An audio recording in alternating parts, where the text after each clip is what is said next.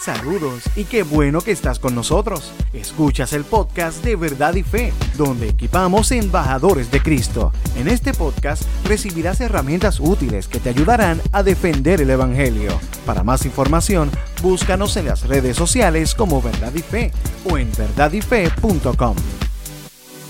Saludos y bienvenido a este nuevo episodio de Verdad y Fe. Mi nombre es Rick Lipset, yo soy el director de este ministerio de apologética cristiana nos encuentras en el internet en verdadyfe.com y puedes enviarnos tus preguntas con relación a apologética, la Biblia, Jesús, cristianismo a preguntas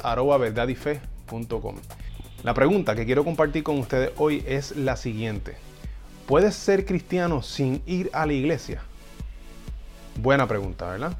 Mira lo que dice Hechos, capítulo 11, versículo 26. Cuando lo, lo encontró, lo llevó de regreso a Antioquía los dos se quedaron allí con la iglesia durante todo un año. Esto es cuando Bernabé siguió hasta Tarso para buscar a Saulo, ¿verdad? Los dos se quedaron allí con la iglesia durante todo un año, enseñando a grandes multitudes.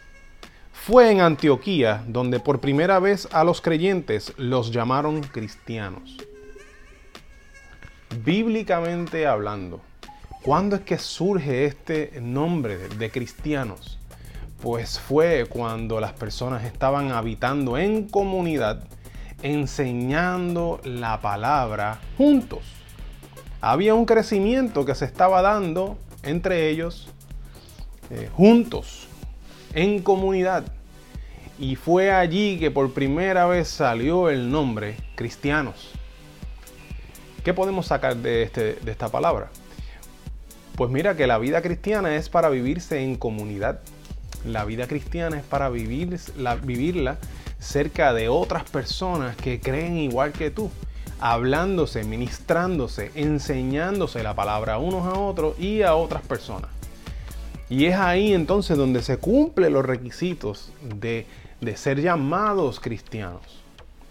Lo que es más, me enseña el Evangelio según Juan, que cuando nosotros recibimos a Cristo, cuando somos salvos, por Jesús y le hacemos nuestro Señor y Salvador.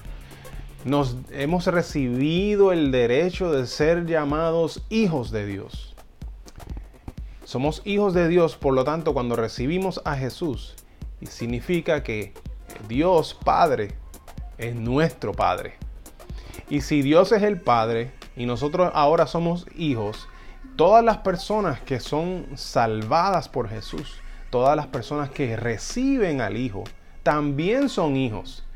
Pues si tenemos al Padre y nosotros estamos viviendo con el Padre en la casa del Padre, mira, hay hermanos.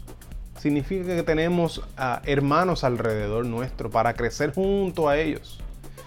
Es bien importante nosotros saber esto, porque hasta eh, vivir el cristianismo apartado en nuestra casa solo, sin interactuar con otras personas, nos va a llevar hasta cierto lugar nada más.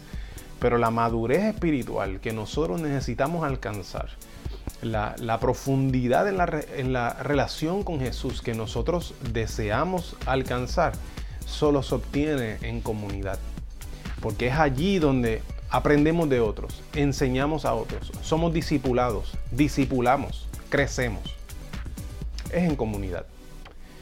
Significa que dentro del contexto de ser creyente, si, si, tú, te, si tú decides ser creyente, pero ser creyente en tu casa solo, eh, you're missing out, como dirían en, inglés.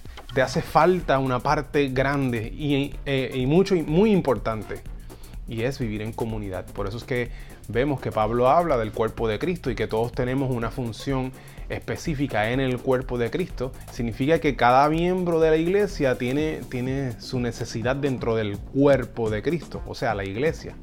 Dentro de esa familia, cada uno de, nosotros somos necesarios.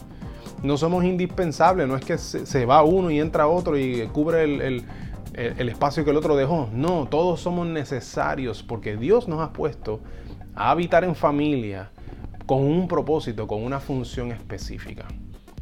Por lo tanto, si eres cristiano, necesitas congregarte. Si hay algo bien importante es que ese crecimiento eh, que se da en familia con nuestros hermanos en Cristo, wow, que mucha enseñanza y mucha bendición tiene para nuestras vidas. Espero que esto te haya dado en qué pensar y que haya contestado la pregunta de alguna manera. Puedes buscar nuestros artículos en nuestra página de internet verdadyfe.com. También nos encuentras en Facebook, en Instagram, en Twitter. Eh, estamos para servirte. Puedes enviar tu pregunta, recuérdalo, a preguntas@verdadyfe.com. Dios te bendiga y te veo en la próxima ocasión. ¿Qué te pareció el tema de hoy? Déjanos tu comentario o pregunta en nuestra página de Facebook Verdad y Fe. Oramos para que este podcast sirva para darte herramientas útiles que te ayudarán a defender el Evangelio. Para más información, búscanos en las redes sociales como Verdad y Fe o en verdadyfe.com. Gracias por estar con nosotros.